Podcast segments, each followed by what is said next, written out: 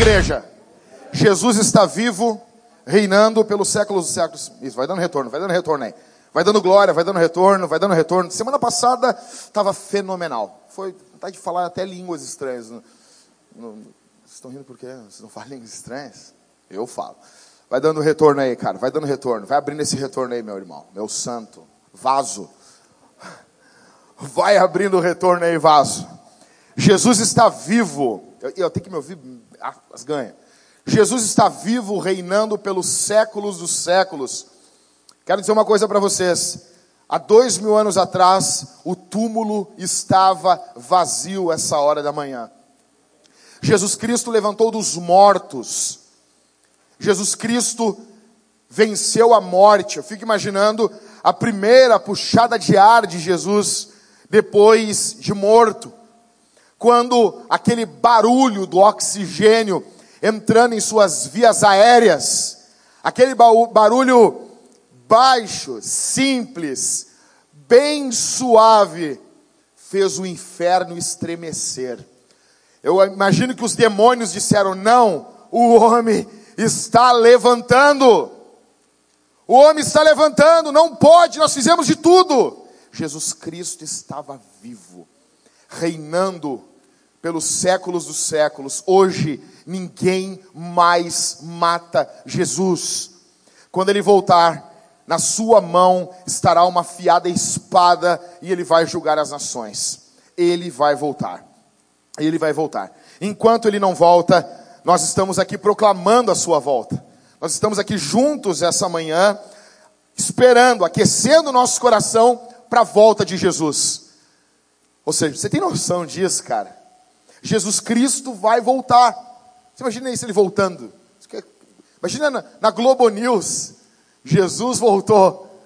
Você imagina que louco isso? Vai ser louco demais.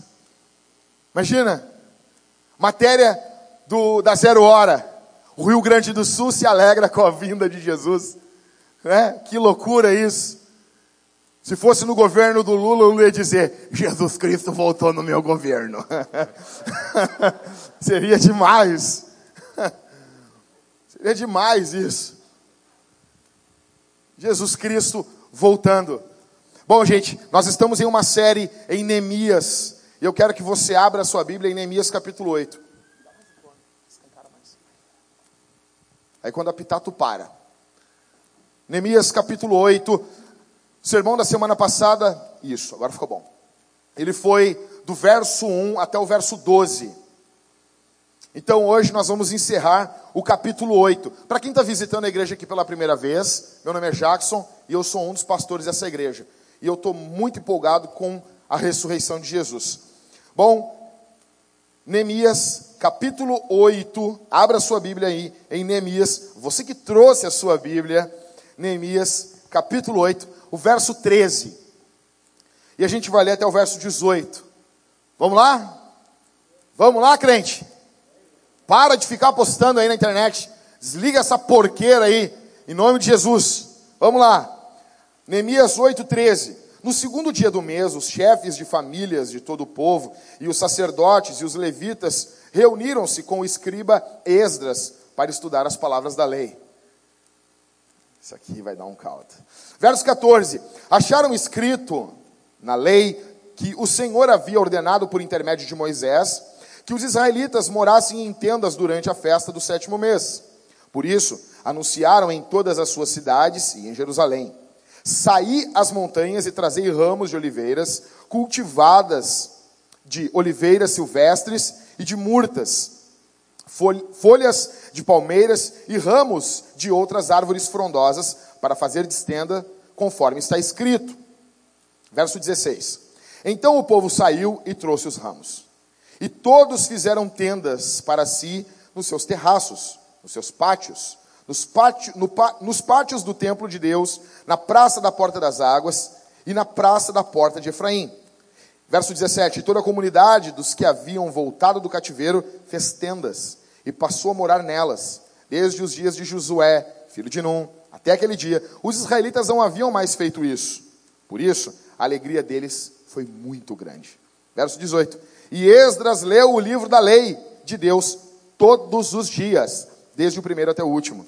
E eles celebraram, celebraram a festa durante sete dias. E no oitavo dia houve uma assembléia solene, segundo o que estava prescrito. Palavras do Senhor. Nós estamos aqui em uma cidade. Vocês sabem que Neemias já está morando em Jerusalém. Ele foi, ele era copeiro do rei. Ele chega para o rei, ele pede: a minha cidade está destruída, a cidade do meu pai, eu estou triste. O rei financia a ida dele até Jerusalém. Ele vai, ele enfrenta alguns inimigos, alguns bad guys, alguns caras maus, desgraçados, filhos do capeta, e ele vence esses caras no poder do Espírito Santo. Ele está construindo uma cidade, ele começa pelos muros, os muros já estão prontos. Semana passada, o que, que nós tivemos nessa cidade? O que nós tivemos? O quê? um culto, o culto inaugural da plantação da igreja. Eles plantaram uma igreja, eles começaram uma igreja. Tinha um pregador bom lá, não era um pregador fraco que nem o de vocês aqui, não. Era Esdras, o cara era bom. O cara pregou para eles. Quantas pessoas tinham naquele culto? 50 mil pessoas. Então ali era uma cruzada do Billy Graham no Antigo Testamento. Era uma enorme cruzada, era tipo o Rei Arbonk pregando na África. Era muita gente. Eles têm essa conferência.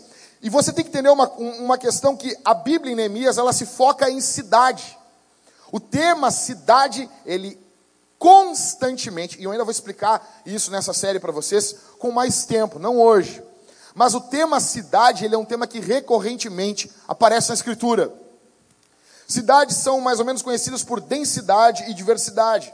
Nas cidades nós conhecemos culturas, tribos, influências, mídias, nós temos uma diversidade de faculdades, estudos de TV, arte, política, informações, bens, serviços, pessoas. E aqui Neemias está revelando o coração de Deus para a cidade.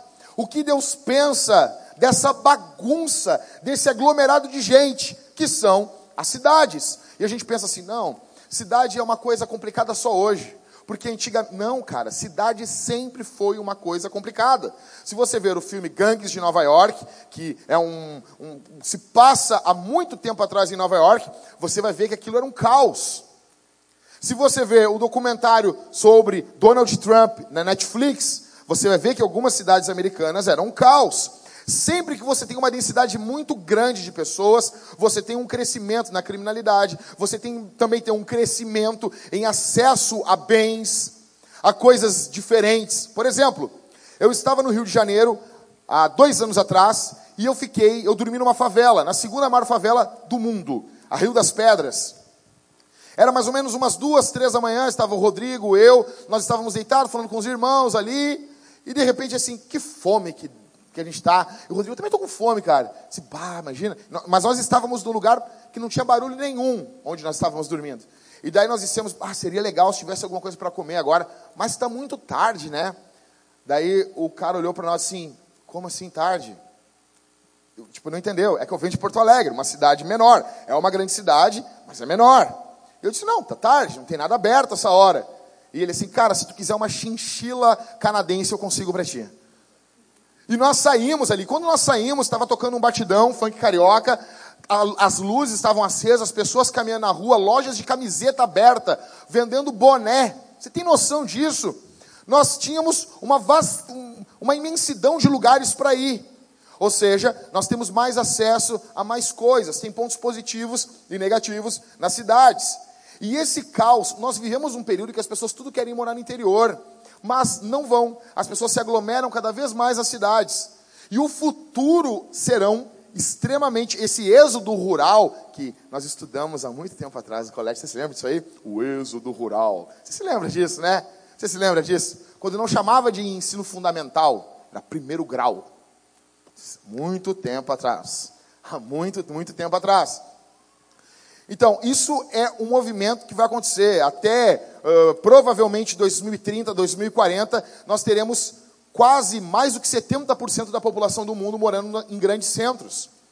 O fenômeno cidade é um fenômeno que não está somente na Bíblia, mas está diante dos nossos olhos todos os dias. Nós temos a tendência a pensar: não, as cidades estão perdidas, não há saída para as cidades. Eu quero morar no campo, eu quero ir morar num lugarzinho pequenininho, lá, uma capelinha. Vou ter um pastorzinho para mim, para pregar para Pedro, Tiago, João. fazer os casamentos, fazer os enterros e nós sermos felizes.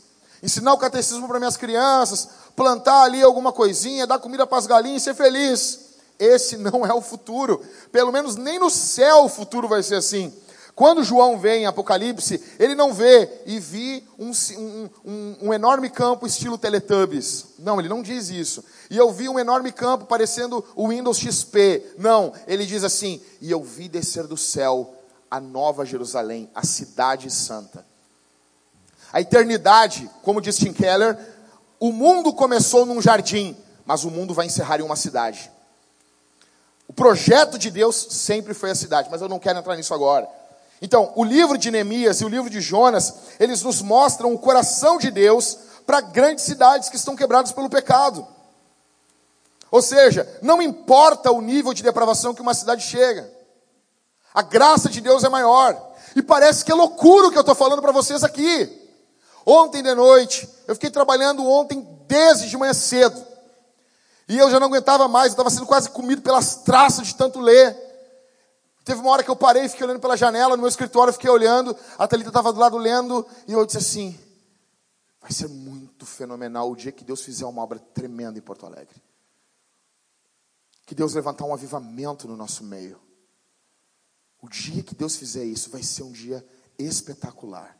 E parece que eu estou falando aqui é uma besteirinha. Algumas pessoas já nem acreditam nisso. E você é culpa da situação estar desse jeito porque você é incrédulo. Fiquei olhando, fiquei imaginando o dia que esse porto for alegre em Jesus. Ok, vocês se lembram do culto da semana passada, então? Aquele culto que eles estavam reunidos, eles ouviram Esdras pregar, os sacerdotes explicaram a lei para eles. Deus usou aquele culto para avivar e despertar muita gente que estava morta. Sabe o que ocorreu semana passada quando nós lemos em Neemias e, e meditamos o texto em Neemias, o capítulo 8, verso 1 ao 12? Houve um avivamento. Houve um avivamento. E é sobre isso que eu quero falar para vocês. As três marcas de um verdadeiro avivamento. As três marcas de um verdadeiro avivamento.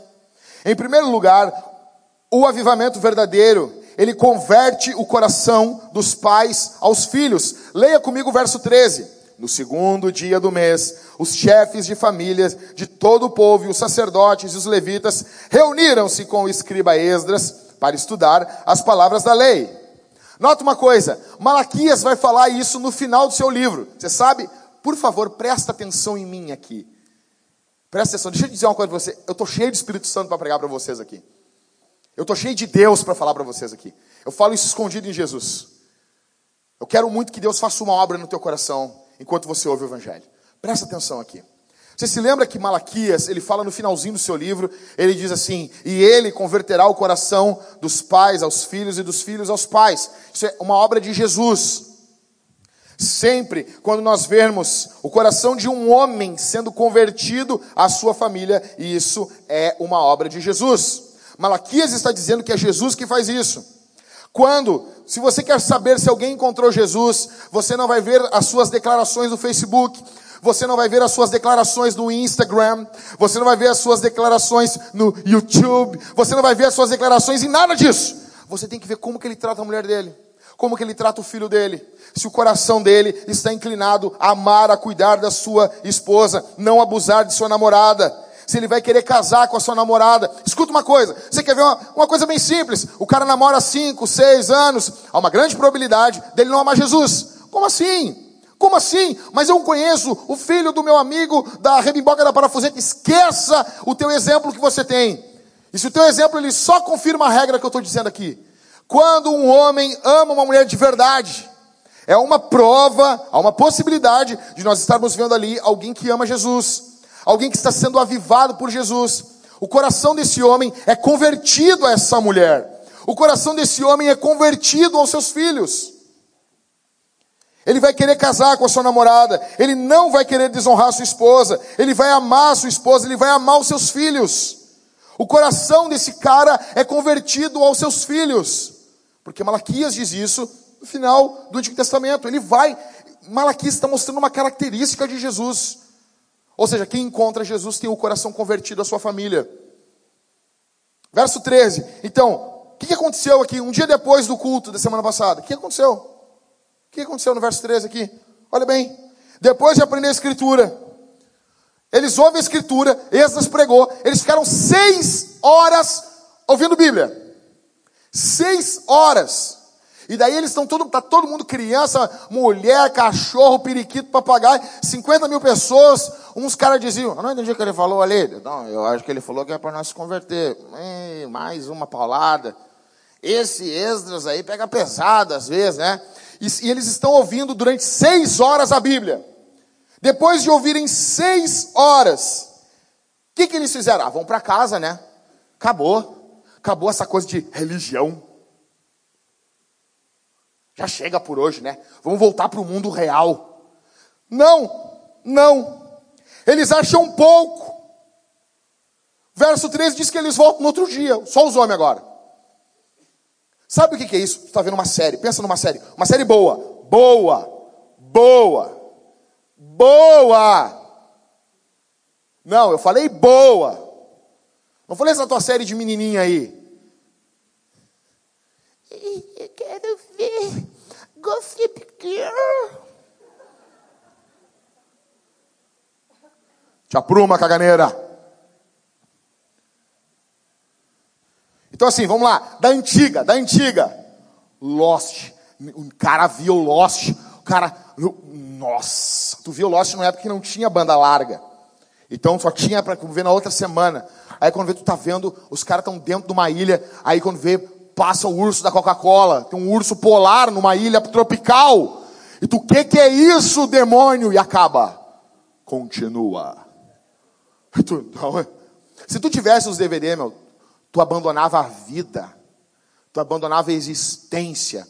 E tu ia maratonar Lost. para descobrir no final que os caras estavam mortos. Pá, que raiva, cara. Que raiva. Aí eles vão tudo numa capelinha com várias religiões não brigam. Onde tu já viu alguém de religião diferente não brigar? Que graça tem? Eles estão todos lá, você iria, iria maratonar. O que que os caras estão fazendo no verso, no verso 13 aqui? Eles estão maratonando. Estão fazendo uma maratona. Que maratona? Pentateucoflix. Eu pensei muito para fazer isso aí. Foi bom, né? Foi bom. Eles não têm Netflix. Eles têm Pentateucoflix. E quando vou. Não, não muda, deixa isso aí ali. Isso aí, ó. Cara, isso aí foi muito assim, ó. Hum, supletivo, supletivo. Saiu. Ou seja, cara, e quando. Olha só, verso 13. Não, quando esse o contexto aqui, vocês nem imaginam da onde eles tiraram a, a festa dos tabernáculos, que eles vão comemorar aqui. Qual é o livro, provavelmente, foi o tema do debate? Qual foi assim, nossa, cara, tá muito, tá muito legal isso aqui. Que livro foi? Levítico. Imagina isso. O coração deles ardeu lendo Levítico.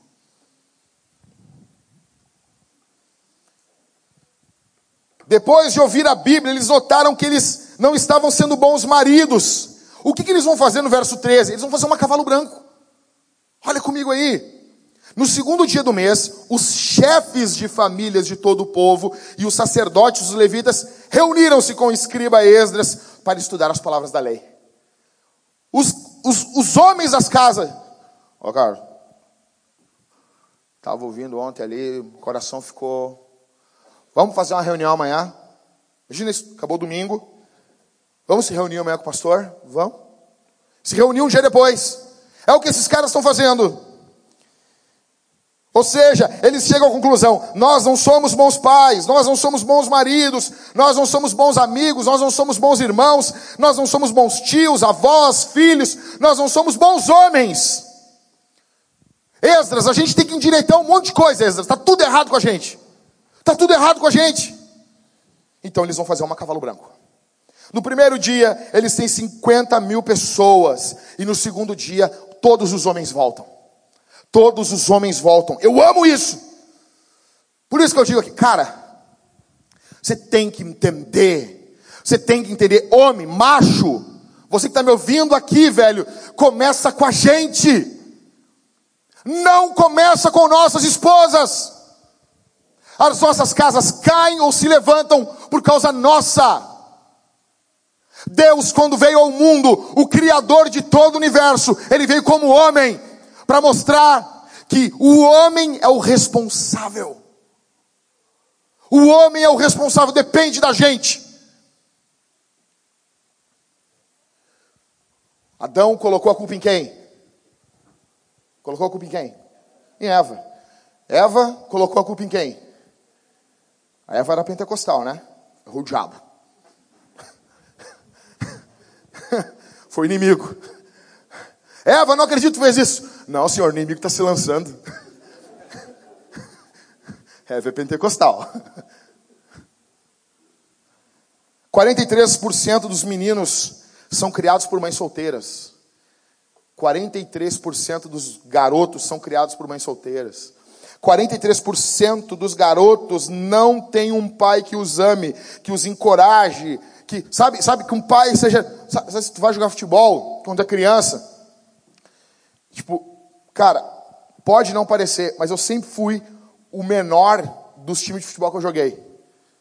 Sempre fui o mais magro. Pô, sério, Jack? É que quando tu tem sete anos de idade, como eu nasci no final do ano, eu nasci em 8-2, mas eu nasci 26 de novembro. Ou seja, eu, eu era para ser 8-3. Então eu jogo com os caras, os caras criados a Todd, Cara, então assim, quando, quando meu pai ia no treino do Grêmio, eu joguei na escolinha, quando meu pai ia no treino, cara, dava um gás olhar a cara do meu velho do lado, assim. 43% dos garotos não sabem o que é ter um pai que lê a Bíblia para eles antes de eles dormir. Que não sabe que tem um pai dizer assim, o papai está aqui. O pai está aqui. Tem algo firme do meu lado. Escute isso aqui. O meu pai trabalhava numa empresa de. É, era, era, um laboratório. E um dia eu fui trabalhar com meu pai. Sempre tem esse dia que tu vai trabalhar com a tua mãe com teu pai. E eu fui trabalhar com meu pai. E meu pai estava andando de Kombi, vida louca, voltando do interior. Eu fui com ele para o interior, ele estava voltando com ele no interior. E começou a chover muito. Chover, chover. Era muita água. Era muita água. E eu não sei se você sabe, uh, uh, hoje em dia os carros, o cara tem três velocidades do limpador de para-brisa? Tem o lento, tem o rápido e tem o Red Bull. Sabe, parece que dá um Red Bull no, no carro, o carro fica louco. Não tinha o Red Bull antigamente. Não tinha. E o meu pai está com a cara colada no vidro e era muita água. Chovendo, chovendo. E eu estou naquela situação ali, na Kombi, eu estou sentado no banco da frente, estou desesperado, olhando meu pai. Eu estou vendo que meu pai está nervoso. Eu estou vendo que ele está nervoso, estou vendo que está tendo um caos ali. Tipo assim, eu preciso. Eu tinha uns que, seis, sete anos, eu não, eu não tenho como dirigir esse carro. E eu me lembro que eu comecei a chorar. Eu fiquei muito assustado. Muito assustado. Eu comecei a chorar, a chorar. E eu só me lembro do meu pai dirigindo assim, e ele olhava para mim assim. Para de chorar, meu bosta. e, eu não parava de chorar. Pare, imundícia, pare de chorar. Chorando assim. Aí meu pai faz uma coisa que. Fez uma coisa que eu me lembro que parei de chorar na hora. Meu pai fez assim: Deixa pra mim, guri, deixa pra mim que eu tô aqui, deixa pra mim. Aquele jeito louco. Eu assim: Deixa pra mim, guri, deixa pra mim que eu tô aqui. Só aquilo ali, só aquilo ali. Eu parei de chorar assim. Porque não, eu, eu vou confiar nele. Ele está cuidando. A gente vive numa geração que os garotos não têm um pai que seja cuidando da vida deles. A gente vive uma geração onde os garotos não sabem o que fazer. Eles não sabem como ser homens. Nós vivemos uma geração aonde nós não temos caras mais velhos que amem eles. Então, muitos hoje, se você quer edificar uma igreja, se você quer deixar uma igreja, escuta aqui, cara, para mim, olha para mim. Se você quer deixar uma igreja para os nossos filhos, você vai ter que ser pai não só dos filhos que você fez, mas você vai ter que ser pai dos garotos mais novos, até dos mais velhos às vezes. Você vai ter que ser pai de muita gente, porque essas, esses caras não têm pais. São muitos caras que não sabem o que fazer, não sabem para onde ir. Eles crescem jogando videogame, vendo filme pornô. A vida deles é isso.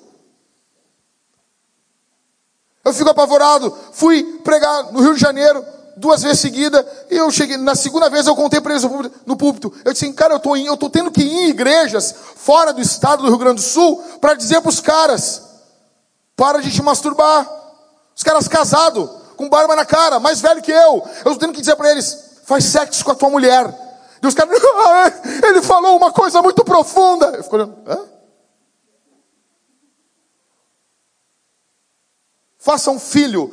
É umas coisas loucas. O mundo que a gente está vivendo é tão doentio, logo que eu assumo o púlpito e diga: façam filhos. Ouçam músicas para fazer bebê. Seja feliz com a tua esposa.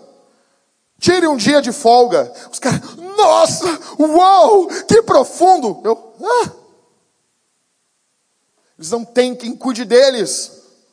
Nós estamos vivendo um período caótico da história. Ninguém lhes ensinou nada. Eu quero dizer para você, homem que está aqui, talvez você não teve pai, talvez você teve até um pai e ele não foi um pai presente. Mas também não com essa viadagem de meu pai não me abraçou. Eu vou para um centro de reabilitação, meu pai não me abraçou. Eu já até acessei, meu pai não me abraçou.com.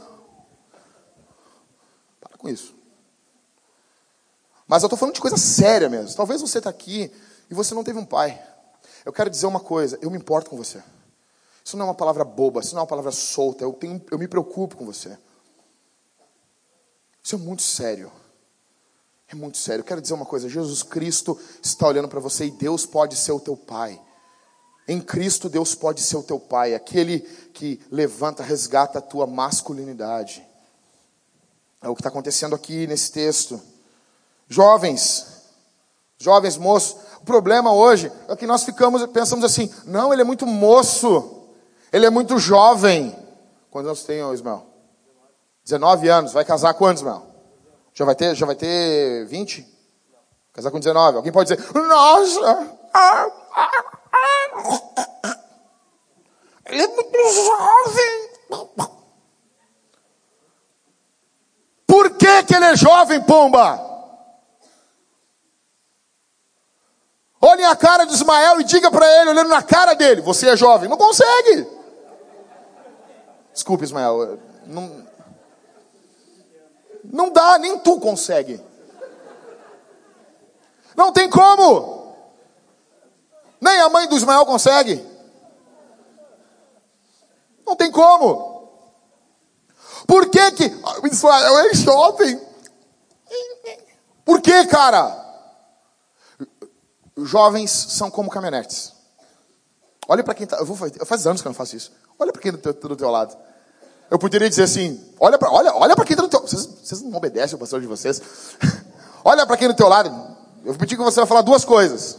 Olha para quem está do teu lado, não me olha. Diz assim para ele: Você está vencido, Satanás. Estou brincando, essa foi brincadeira. Diz assim: ó, Jovens são como caminhonetes. Isso aí, deu, obrigado. Eu vou fazer uma, uma camiseta com isso. Jovens são como picape, são como caminhonetes. Por quê? Cara, quando que o cara, o cara capotou com a caminhonete? Quando que o cara capota com a caminhonete? Quando? Quando? Quando ela está vazia, quando ela não tem uma carga em cima dela. Foi boa essa, né, Maico? Foi boa, né? Então, assim, jovens são como caminhonetes, como picapes. Uma caminhonete para não virar na curva. Esquece Hilux, ela sempre vai virar. Uma caminhonete, para não virar na curva, ela tem que ter peso na caçamba, tem que ter carga. Jovens, para não capotarem, para não se perderem, tem que ter peso, tem que ter carga. Eles só andam bem quando eles estão carregando peso. Caso contrário, eles vão se perder. Eu quero ouvir, eu quero ouvir de vocês. Quando vocês fizer o filho de vocês, vocês chegar com o peito estufado, dizer assim, pastor, aqui está minha mulher. Aqui está a cria que está vindo aí, ó. Está vindo uma cria. Está vindo um pelo duro. Eu quero olhar na cara de vocês, eu quero ver vocês batendo peito assim, ó. Deixa para mim. Eu vou fazer essa porqueira bem feita. Eu vou cuidar dessa família, pastor. Eu vou cuidar dessa gente aqui, pastor. Deixa para mim. Quero isso, cara. Por quê? Olha esses dados aqui. Alguns dados dos Estados Unidos: 60% dos cristãos são mulheres. Isso dá um total de uma média de 13 milhões a mais. Imagina isso, cara? É, é 10 Porto Alegre a mais de mulher servindo na igreja.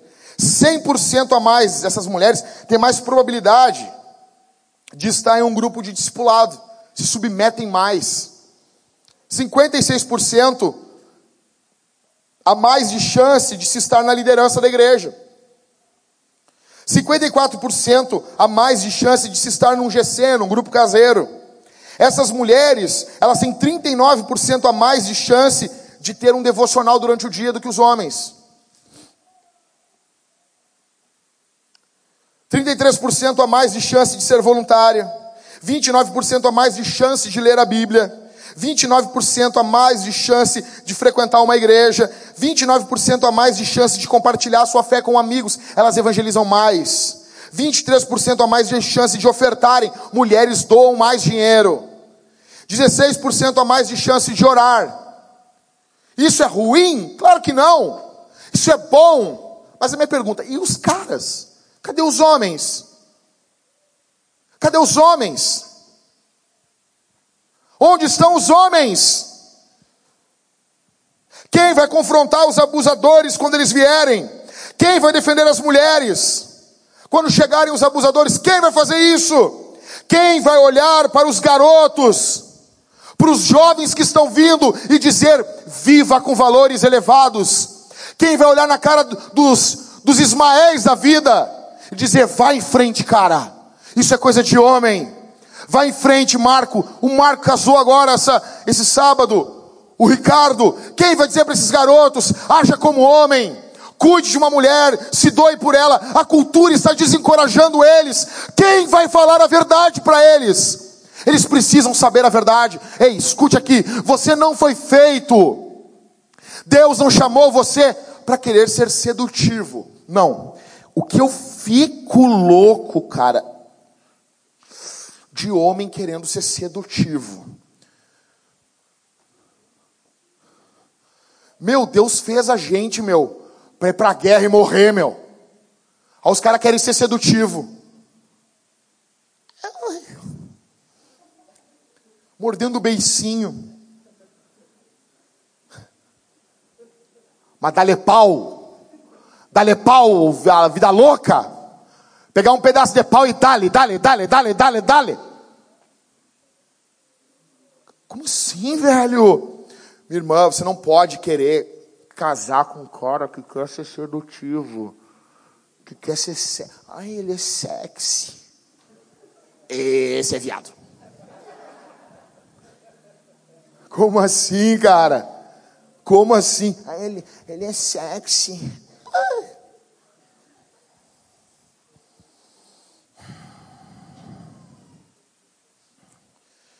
Homens que estão aqui essa manhã, vocês que vieram aqui, que vêm na cavalo branco, notem que o que está ocorrendo aqui no verso 13 desse texto é o que está ocorrendo aqui essa manhã, é o que ocorre aqui na cavalo branco. São homens querendo voltar e querendo ser homens. Nós precisamos que isso volte para nós. Eu pergunto para vocês, homens, quando você ouve de Jesus no culto, você acabou? Você acha uma reunião de homens uma vez no mês, muita coisa. Ai, ai pastor, tá demais para mim. Eu, cara, eu fico louco. Por que que tá demais para ti, João? Ai, cavalo branco é uma vez por mês, é muito para mim. Por que, animal? Por que o chupeta de baleia? Exu? Por quê? Uma vez por mês.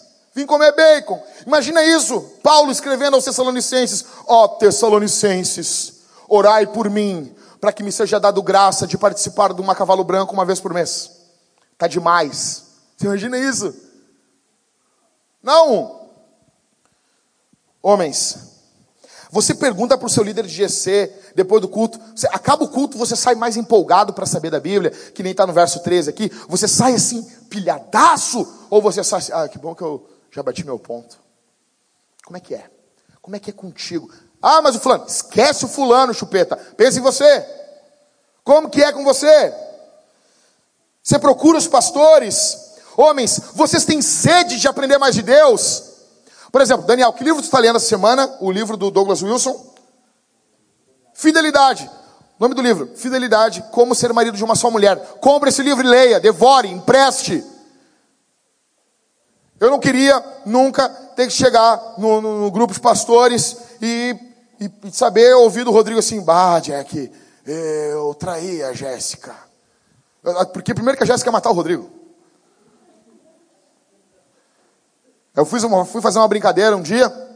Eu, a Jéssica fez algum negócio, eu disse assim: Fica tranquilo, Rodrigo, eu te caso de novo. Aí eu, e aí a Jéssica disse assim: O nuco não casa, pastor.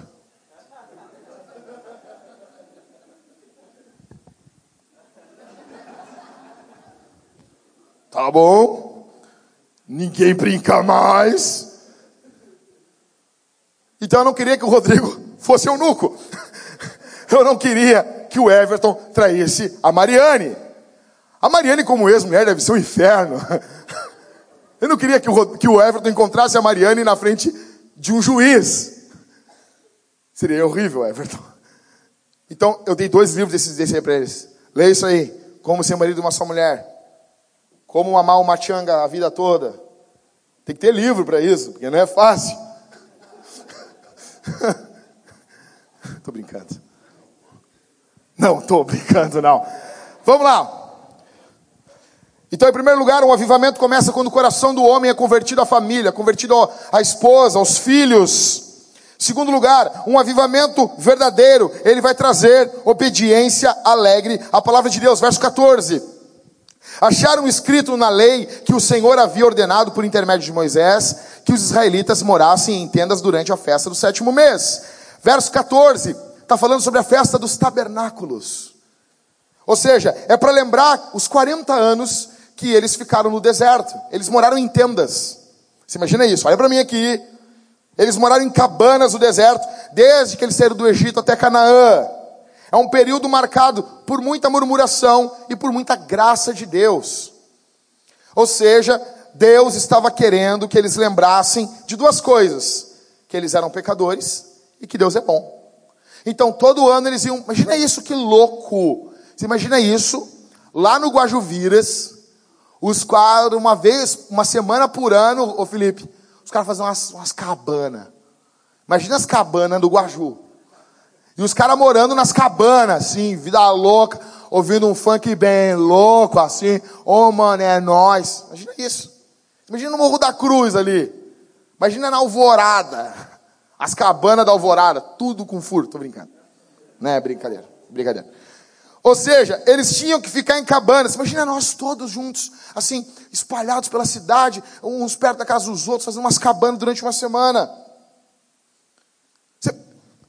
Já aconteceu isso aqui, de alguém chegar para você assim, ah, não sei o que eu... Olha para mim, olha para mim, olha para mim, look for me, look, olha para mim aqui. Já aconteceu com você de alguém chegar e falar um verso da Bíblia para você, e daí tu dizer assim, bah, cara, era disso que eu precisava. Eu precisava disso, cara. Pá, muito obrigado. Já aconteceu contigo isso alguma vez? Nunca aconteceu? Ou tu é um diabo? Nunca aconteceu? Já aconteceu assim de alguém chegar para você e falar um verso da Bíblia? Então, muito obrigado. Ou está lendo a Bíblia? Pá, era disso que eu precisava. Se não aconteceu com vocês, eu não sei. Comigo já. E é o que está acontecendo no verso, aqui, no verso 14. Eles estão lendo a Bíblia assim. Olha só aqui, meu, que eu achei. O que, que tu achou aí, ô hermano teu? Não olha aqui, cara.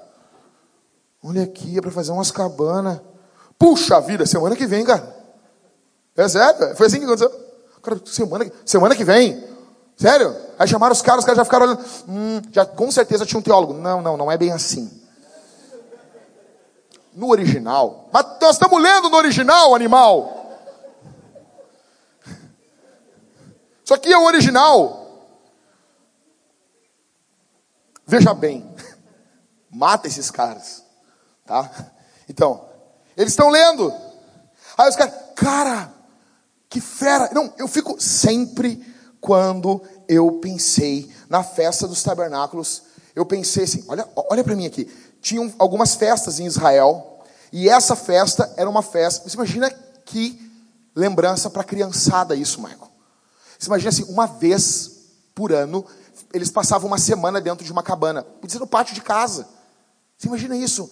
E daí quando as crianças iam, entravam dentro da cabana, aí o, o chefe da família abraçava a mulher, abraçava os filhos e dizia assim: "O nosso povo veio, nosso povo era escravo, e durante 40 anos nós moramos no deserto.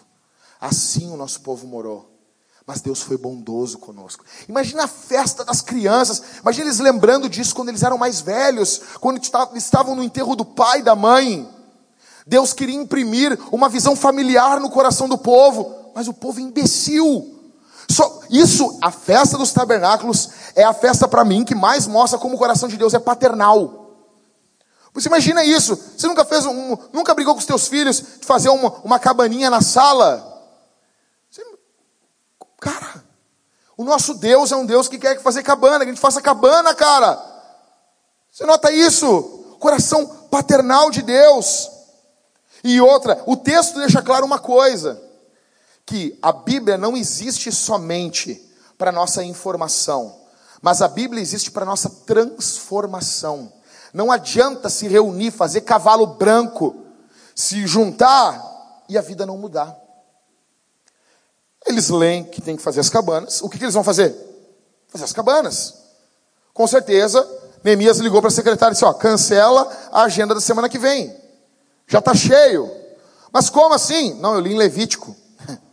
Já está cheio.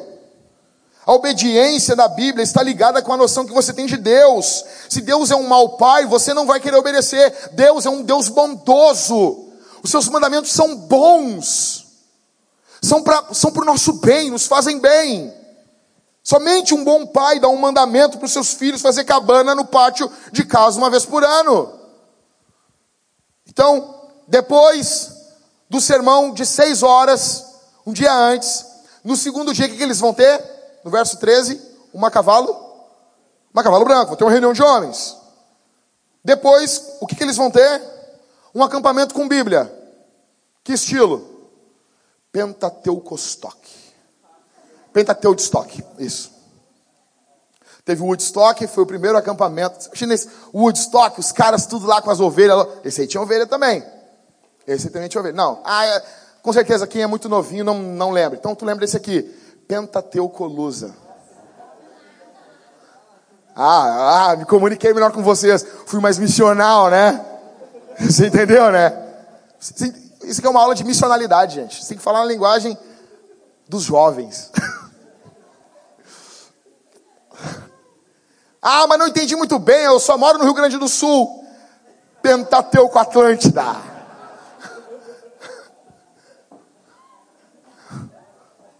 Isso deu trabalho, né, né Cris? Isso valeu a pena, né, Cris? Hã?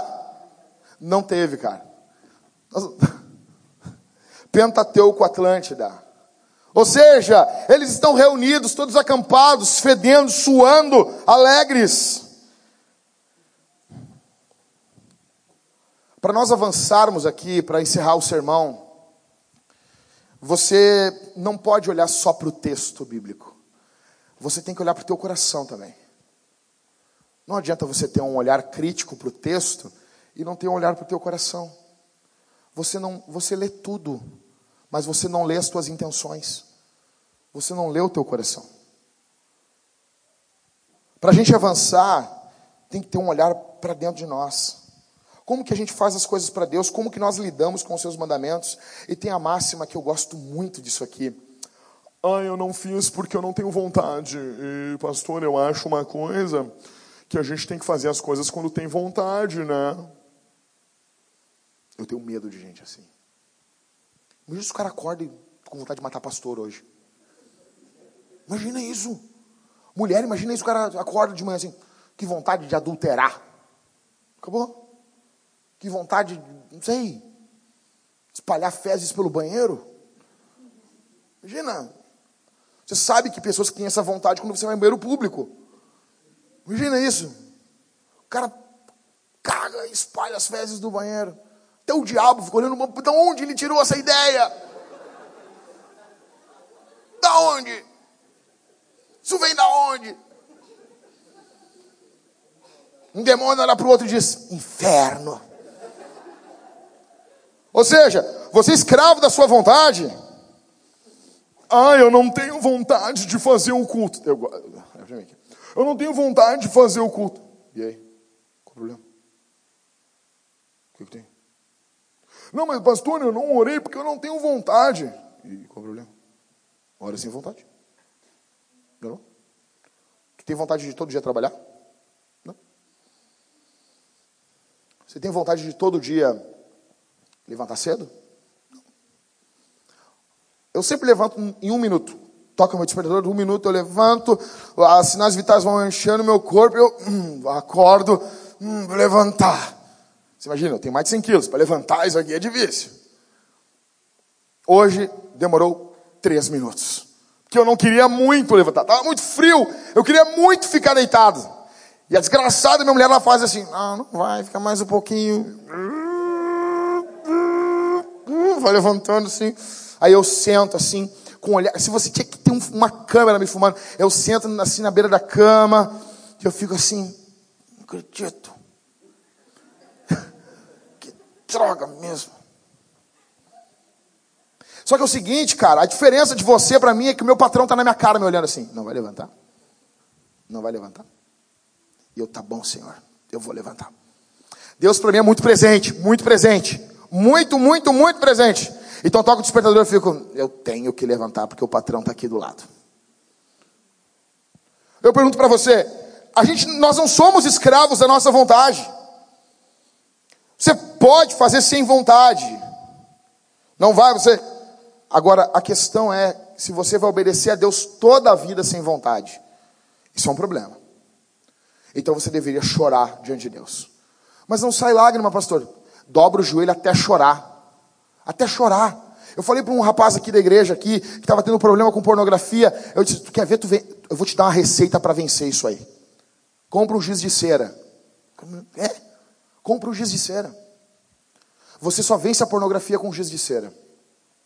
Oh, momento, o Everton Rodrigo, o que, que tu vai falar, Jackson? Compra um giz de cera. Você vence a pornografia com giz de cera.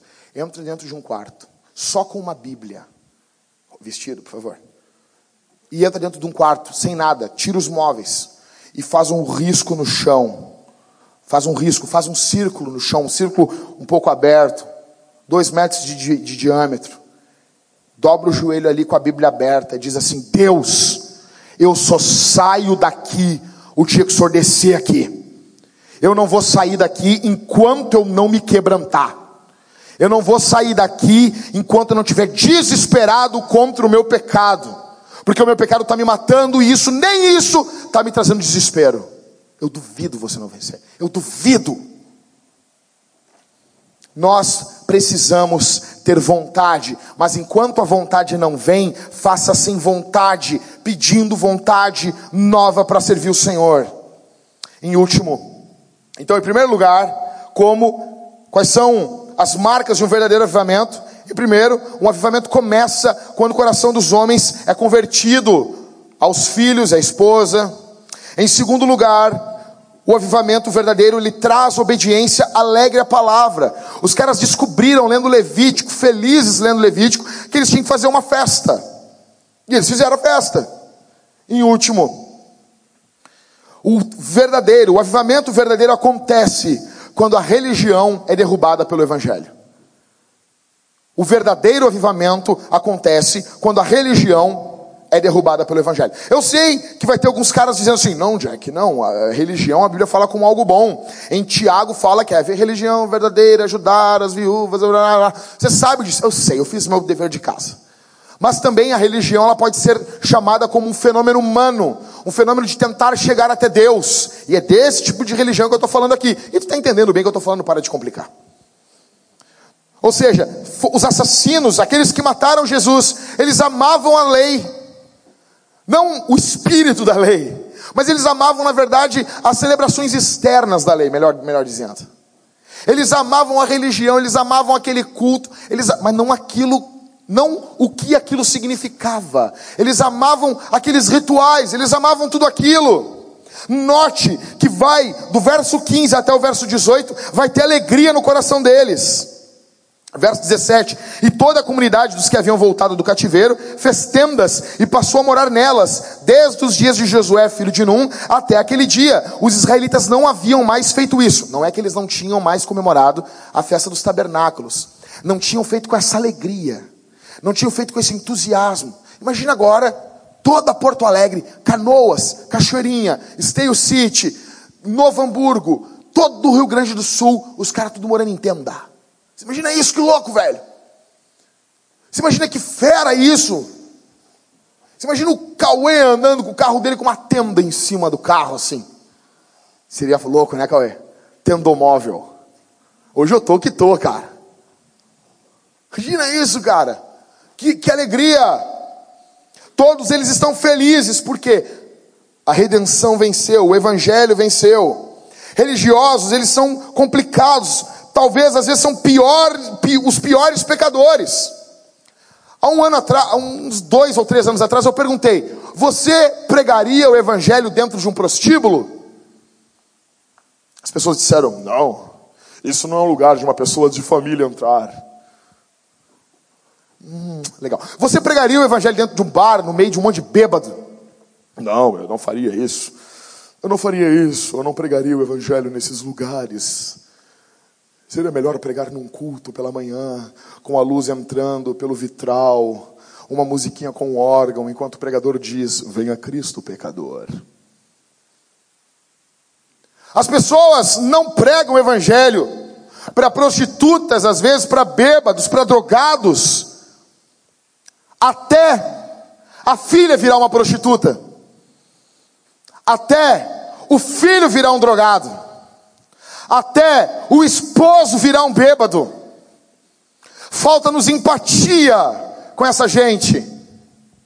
O problema de nós, muitas vezes, é que não há amor. Uma vez chegou para mim um, um, um, senhor muito, muito, com a mente muito antiga, e ele disse assim: quando tu chegar na frente de um homossexual, tu olha na cara dele e diz assim: te converte, animal. Disse, Sabe o que aconteceu?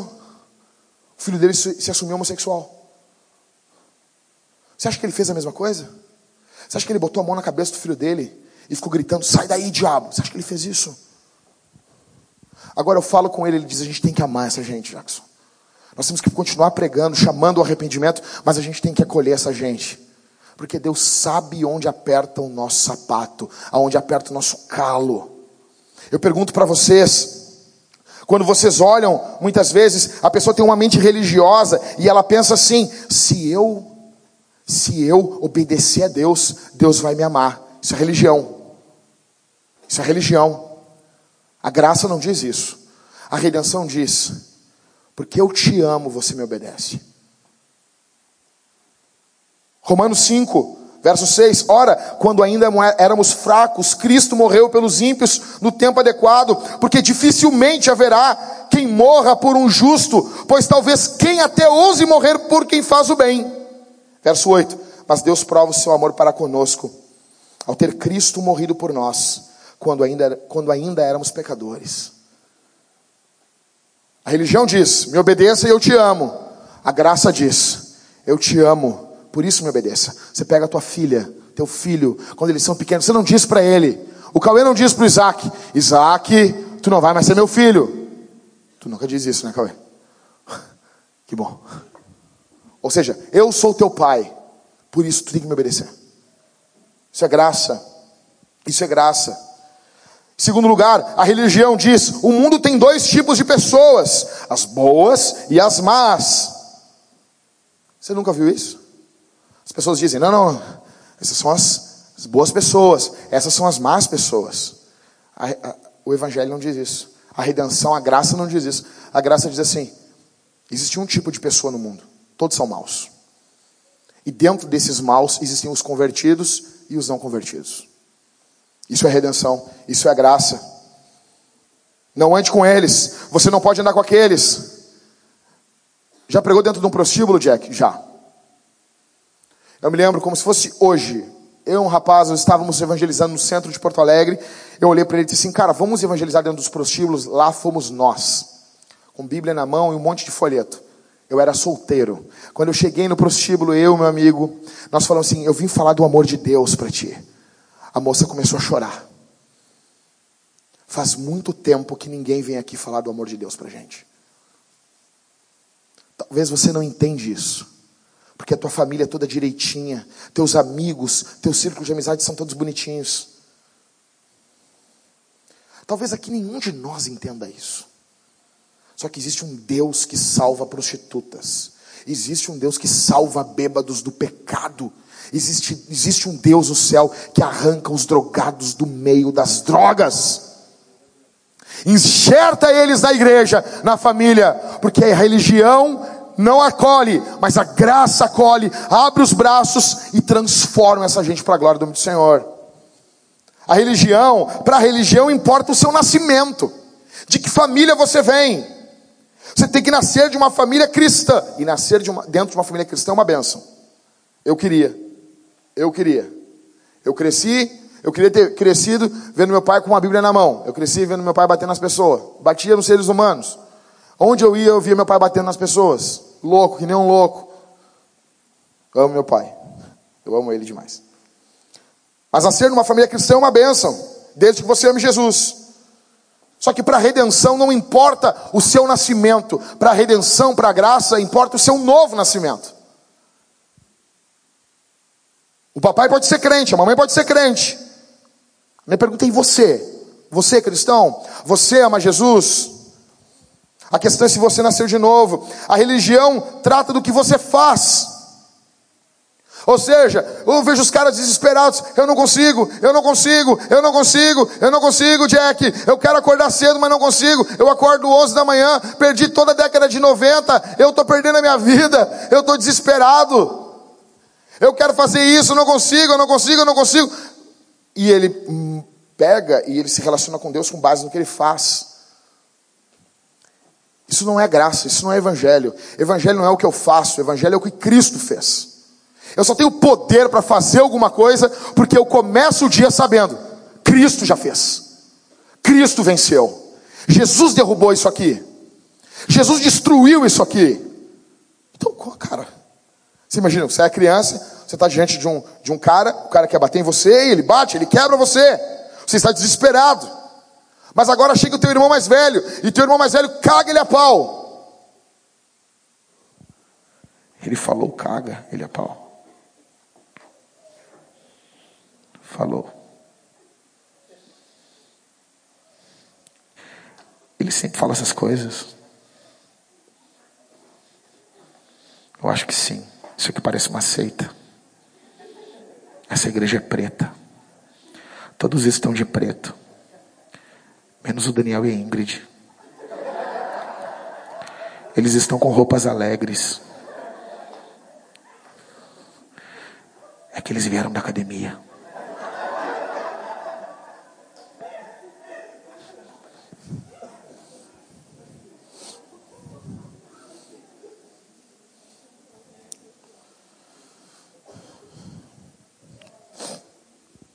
Você chega lá, teu irmão mais velho bateu no cara. Você vai ter medo do cara, o cara está caindo no chão, está sangue, saindo sangue do nariz, saindo do ranho junto. Você vai pegar e dizer, ô oh, meu, quer uma ajuda? Você não vai ter medo dele. Você não precisa ter medo, porque Jesus foi na tua frente e venceu. Por isso que nós vencemos. As boas obras testificam do que Jesus já fez. Jesus venceu esse pecado. Você tem noção disso? Você tem noção que Jesus é maior do que isso? Ou seja, isso é graça, isso, isso não é religião, isso é evangelho. Ou seja, quem. É, eu pergunto assim, a religião, ela nunca vai levar, olha aqui para mim, a religião, ela nunca vai levar a alegria e a humildade. Nunca, nunca, nunca, nunca, nunca, nunca, nunca, nunca. Quem consegue, tem uma listinha na religião. Qual é a listinha? Vamos lá. Eu não bebo, eu não fumo, eu não faço sexo antes de casamento, é, eu não faço nada, não sei o quê. A listinha. E eu sei que tem coisas que são pecado mesmo. Mas aí as pessoas se relacionam com Deus quando elas Fecham essa lista. Fiz o culto caseiro, check. Não fiz sexo antes do casamento, check. Hum, hoje eu levantei cedo, check. E vai e fechou a listinha. Aí ele fica o quê? Ele fica um soberbo. Fica um orgulhoso. Ou ele, hum, faltei o culto, check. Droga. Fiz sexo antes do casamento, check. E o que acontece? Ele fica quebrado, porque ele não tem essa listinha diante de Deus. Ou seja, ou ele é um arrogante, ou ele é um depressivo. A religião cria arrogantes ou depressivos. A graça não. A graça ela traz uma alegria humilde. Você vê que Jesus venceu todas essas coisas. Deus está fazendo uma obra na sua vida. Você tem vencido o pecado. Você tem confessado o seu pecado. Você tem sido honesto com, sobre quem você é. E quando você quer se gloriar, você lembra, mas isso é obra do Espírito Santo em mim, não é uma obra minha. Ou seja, há uma alegria humilde, há uma confiança moderada em Deus. Isso somente a graça pode fazer. A religião leva o orgulho e as pessoas dizem assim, porque eu fiz isso, eu fiz aquilo, ou leva o desespero, eu não consigo, eu não consigo, eu não consigo. A graça é diferente. A graça leva alegria. Jesus fez. Jesus venceu. É diferente. Nunca leva ao desespero. Leva a uma alegria humilde, porque Jesus é humilde.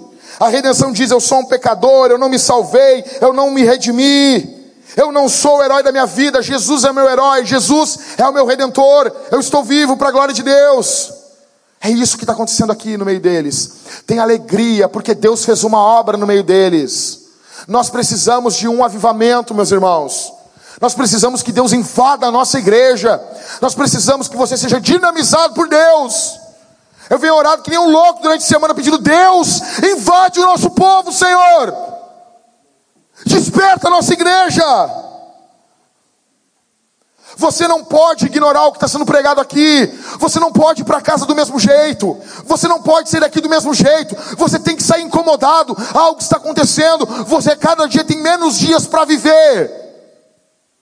Você não vai ganhar almas no céu. Você não vai pregar o evangelho no céu. Você não vai ofertar no céu. Você não vai enviar missionários no céu. Nós precisamos avançar em missão.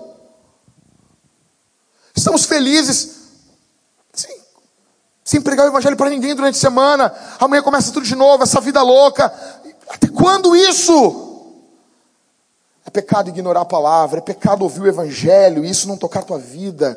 É pecado não voltar no outro dia, não voltar com o coração quebrado diante de Deus.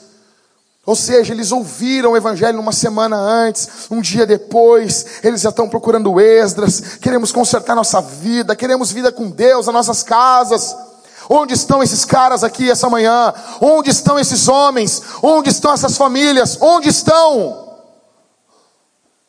Precisamos que algo ocorra em nossa igreja. Precisamos que o poder do Espírito Santo, o apego pela Bíblia, o amor pelo Evangelho, pelos irmãos, pelos perdidos, inflame o nosso coração. Algo tem que ocorrer. Quanto tempo você tem? Quanto tempo você vive mais? Ou seja, esse número aqui, alguém vai ter câncer. Ai, eu estou me amaldiçoando. Ah, plantar batata, seu chato. Alguém aqui vai ter câncer, alguém aqui, nós vamos carregar o caixão uns dos outros. Você tem noção disso? Você tem noção disso? Eu já estou com o sermão pronto do teu enterro, fica tranquilo. Fica tranquilo. Eu vou repetir sermão no enterro. O pastor já pregou isso no enterro do Rodrigo. Obrigado, Rodrigo. Pois é, mas acho que como é que eu não ia se importar mesmo. Estou brincando, Michael. Imagina o cara levanta assim, vai repetir sermão no meu enterro. Eu vou dizer, eu não tive tempo de preparar. Nós estamos indo. O salmo que o Rodrigo leu, 49 aqui, praticamente é isso. Nós estamos sendo guiados até a morte. Eu pergunto para vocês: o que, que nós vamos fazer em prol do Evangelho? Juntos, congregados, o que vai acontecer no teu GC essa semana? Para quem você vai falar de Jesus? Cara, cara, você não fala de Jesus para ninguém.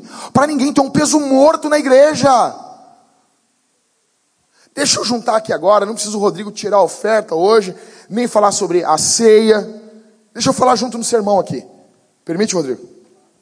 Deixa eu falar uma coisa para vocês aqui. Deixa eu falar sobre a nossa situação financeira. Oh, dinheiro, não sei o que. Cara, até quando a gente vai ficar assim? Até quando a gente não vai agir honesto um com o outro? Ah, existem igrejas caça-níqueis, existem. Para de usar essas desculpas para você ser um medíocre financeiramente na oferta e na ajuda ao próximo. Nós estamos com um caixa vazio. Vazio.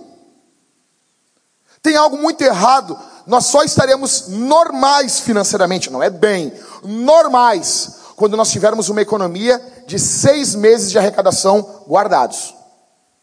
Você sabe disso? Você quer saber se você tem uma economia decente? É se você tem o equivalente a seis salários guardado. Nós não temos isso como igreja. Ah, pastor, tu recebe o teu salário da igreja? Recebo, cara. Recebo. Recebo. Na minha casa tem duas pessoas morando agora comigo. Quer saber quanto que eu recebo? Quer saber o meu salário? 400 reais por semana. Ó, oh, mas o que que tu acha que eu faço com isso? Sabe o que que é mil, dois mil, cinco mil reais na mão de um solteiro? Cinco mil reais na mão de um pastor? Não dura. Não dura. Porque está sempre indo para alguém, sempre indo para pagar alguma coisa, para quitar alguma coisa, para comprar livro para alguém, para ajudar alguém, em tudo. E final de semana, quando a igreja me envia essa ajuda de custo, não tinha. Eu estou falando aqui, não é por dinheiro, cara, em primeiro lugar, é também por dinheiro. Mas é o seguinte, nós estamos plantando uma igreja e deixa eu dizer uma coisa para você. Escuta o que eu vou dizer aqui, cara. Com muito amor, com muito carinho por você. Eu trabalho nessa igreja muito mais horas do que qualquer CEO de empresa famosa hoje trabalha numa grande empresa. Cinco e meia da manhã eu estou de pé, vivo para trabalhar. Talvez eu não te visitei tanto, eu visitei outras pessoas, resolvendo outros problemas que você nem soube, para você poder dormir tranquilo.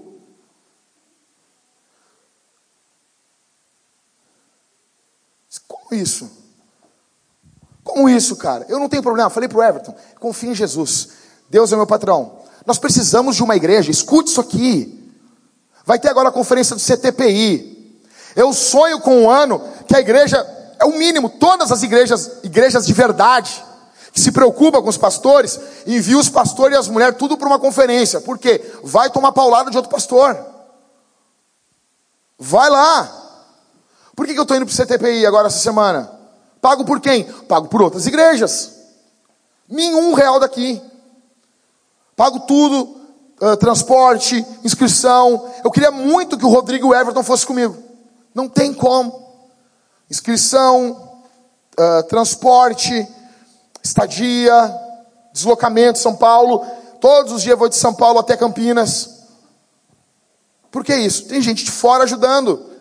Nós só teremos uma noção, assim, quando houver o dinheiro, não é a coisa em si, mas o dinheiro é um bom termômetro.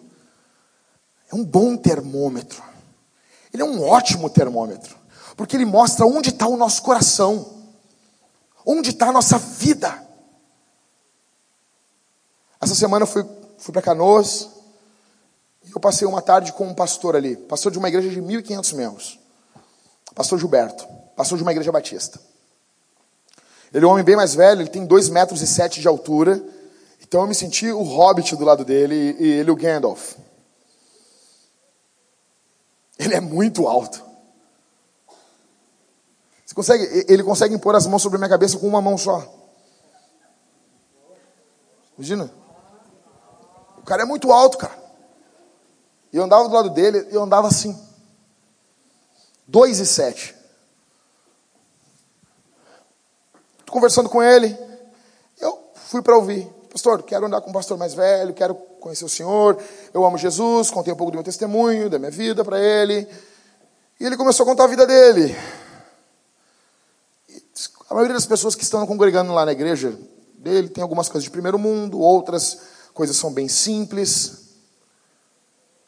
Ele me contando, papo vai, papo vem, daí entrou o primo dele e me disse: Nosso pastor, no começo da igreja, ele doou o carro dele na igreja. Olhei para ele. Isso é a vida de pastor. Isso é a vida de pastor. Mas a maioria ali do, do, dos ranhentos daquela igreja, ali, com certeza nem sabem disso. Com certeza nem sabem. As pessoas não sabem o que é feito para colocar, para aquilo ali estar tá andando, para as pessoas estarem sendo alimentadas.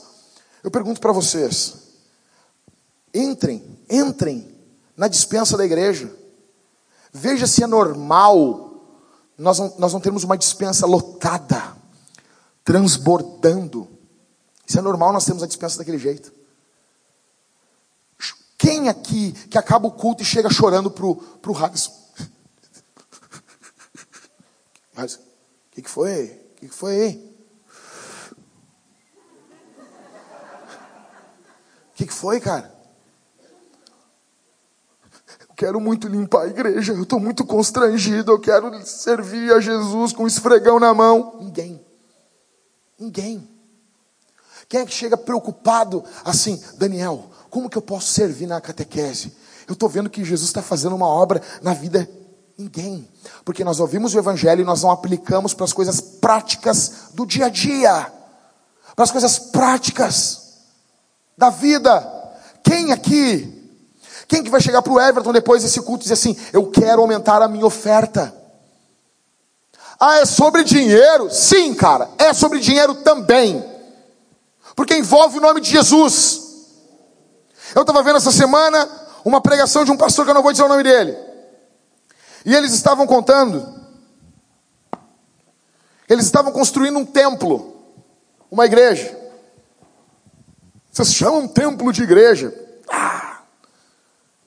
Estavam construindo uma igreja de tijolo. E eles estavam com, devendo 800 mil reais. E tinha 100 mil reais em conta. Uma igreja para 6.500 pessoas. Tinha 100 mil em conta e eles estavam devendo 800 mil. Um pastor neopentecostal. E ele pegou, ele olhou para o tesoureiro e disse: Não paga conta nenhuma com esse dinheiro. Não paga conta nenhuma. Nós não conseguimos pagar nada com 100 mil. Estamos devendo 800 mil, vamos dever 900 mil. Vamos pegar esse dinheiro e vamos ofertar para alguém, para alguma igreja. Foi numa igreja menor, da mesma cidade, e ele entregou aquela oferta para aquela, aquela igreja. Fiquei pensando em mim, em nós. Diz que quando entregou a, aquele dinheiro para aquela igreja, aquela igreja terminou a sua obra. Eu fiquei pensando, quando a gente era da teologia da prosperidade, a gente achava que Deus se relacionava com a gente pelo que a gente dava. Isso é totalmente mentira, isso é diabólico. Daí quando tu vai conhecendo o evangelho, tu vira um, um canguinha, um pão duro. Cara, eu tenho um sonho que nós venhamos cuidar, enviar dinheiro para muitas igrejas. Imagina isso, tu poderia mandar 100 mil, cara. Matar um pastor do ataque do coração. Isso é coisa boa, cara. Coisa boa isso. Eu disse, onde que nós vemos isso no meio reformado? Você lê, se você lê Calvino, você vai ver isso. Se você lê Lutero, você lê isso, você vê isso na vida dos reformadores. Mas a igreja moderna, você não vê isso. Você vê sempre as pessoas mendigando. Nós precisamos de um avivamento dos nossos bolsos. Nós precisamos de um avivamento na nossa mente. Nós precisamos de um avivamento no nosso coração. Nós precisamos de um avivamento bíblico. Nós precisamos de um avivamento dentro do nosso lar. Nós precisamos de um avivamento dentro do nosso quarto. Nós precisamos de um avivamento com a nossa família, com os nossos filhos, esposa, amigos, irmãos. Nós precisamos de um avivamento. Algo tem que mudar em nossa vida. Algo tem que mudar na nossa existência. Algo precisa mudar na nossa vida. Você precisa se desapegar do dinheiro. Você precisa urgente se desapegar do dinheiro. Você precisa se desapegar do teu tempo. O teu tempo é para Deus. Tira um dia de, de folga, um shabá, aproveita esse dia e nos outros dias serve tua casa, serve a igreja, serve a cidade, faça alguma coisa pela tua família, pelo próximo. Algo tem que mudar. Algo tem que mudar. Nós vamos participar, eu vou orar. Quando eu começar a orar, a banda já pode subir aqui para cima. Nós vamos participar da oferta, nós vamos participar da ceia e nós vamos responder cantando. Bota a música, faz favor, cinco pontos ali, ô, ô Cris. Quando você cantar essa canção, você tem que levantar suas mãos. Passa. Isso é Efésios 2. Essa música é feita pelo Cauê. Ele vai dar os, os direitos junto com Paulo, apóstolo Paulo. Cauê barra Paulão. Por que que passou? Mas que, que dedo nervoso. Vamos lá. Estando nós mortos em delitos, escravos do pecado, totalmente incapazes de o escolher. Tá assim, velho. Total, depravação total. Ponto um do calvinismo. Do lindo calvinismo. Quando é posto em prática na vida da gente. Ou seja, nós estávamos mortos. Você estava morto, fedendo a morto. Você não tinha nada para oferecer para Deus. Você tem que cantar com essa mentalidade. Eu não consigo olhar a igreja. Às vezes eu estou lá no fundo olhando. Por que, que os irmãos não cantam? Não cantam, cantam. Passa. Mas Deus escolheu um povo para si. Você vai ter que lembrar da eleição incondicional. Deus escolheu o seu povo. Eu não tinha nada para estar aqui. Eu era para estar no mundo perdido. Passa. Ele morreu por esse povo, pelo povo, pela igreja. O sangue de Jesus é vertido pela igreja. A sua graça alcança tudo que crê. Passa. Aqui, você tem que cantar alto. A sua graça. Se a graça de Deus é irresistível mesmo, você tem que cantar alto. Porque é irresistível não cantar. É irresistível não se prostrar. É irresistível você estar diante de alguém belo e você não elogiar. Sabe, a tua mulher se arruma e tu fala, oh, tu tá muito bonita hoje. Tu tá linda. Como? Não tem. Não tem. A beleza, ela só é preenchida com o louvor. Tem que haver o louvor. O louvor ele dá o descanso da beleza. Eu tenho que elogiar. É impossível não elogiar. Isso numa. Vocês viram? Entra na página do Catito. Siga o Catito no Facebook. Pare de pagar antidepressivo. Siga o Catito. O Catito compartilhou o Catito compartilhou uma caminhonete ontem. Uma F-150, né, Catito? Cobra. Da Ford. Eu tô com aquilo, acordei hoje. Ford 150. Cara, aquilo é lindo. Aquilo é lindo. Eu, como se eu estiver diante, diante de, de uma caminhonete daquela, como é que eu não vou elogiar aquilo? Eu vou. E, e, ela em casa.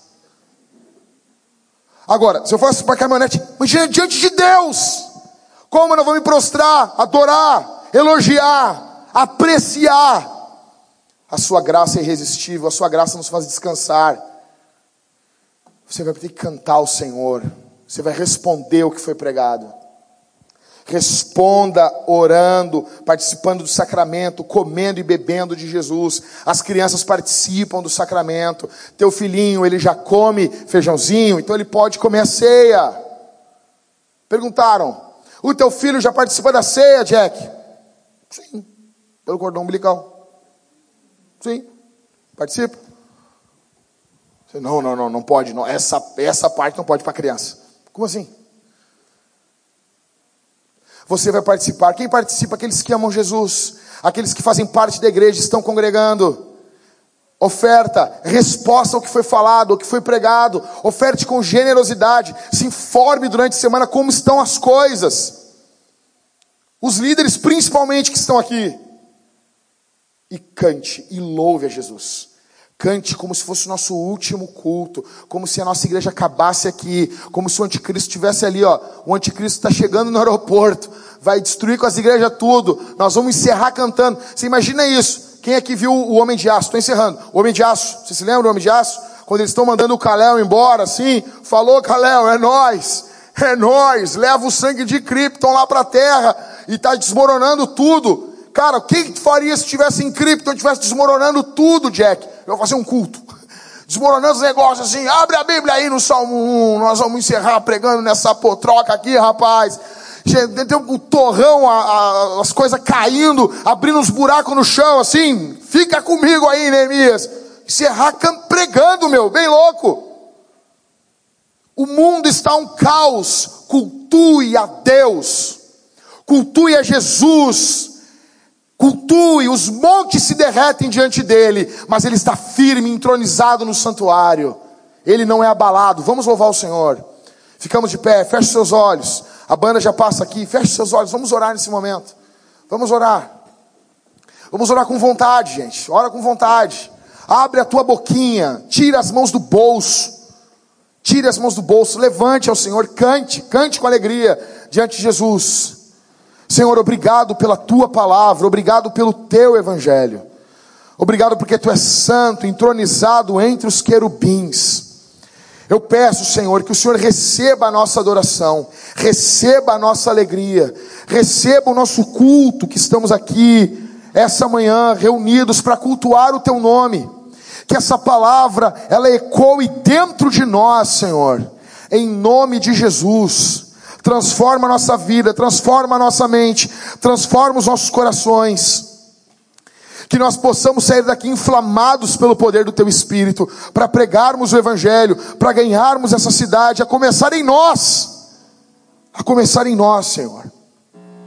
No nome de Jesus, que o Teu nome seja exaltado, que o Teu nome seja glorificado, triunfe sobre o caos dos homens. Os homens buscam sua esperança nas religiões feitas por homens na política, no entretenimento, nós faremos menção do Senhor, nós faremos menção do teu nome, ó Deus de Jacó. Exalta o teu nome, que o nome de Jesus seja exaltado aqui, essa manhã.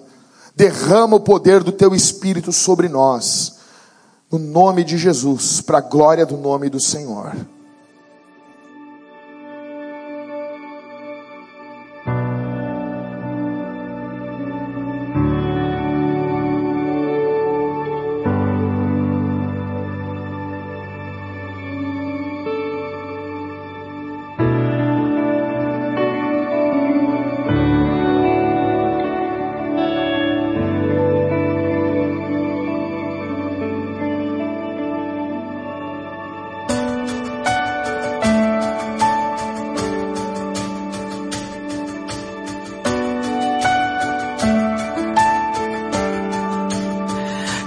God of this city. You're the King of these people. You're the Lord of this nation. You are. You're the light in this darkness. You're the hope to the hopeless. You're the peace to the restless. You are. There is no one like our God. There is no one like our God. For greater things have yet to come,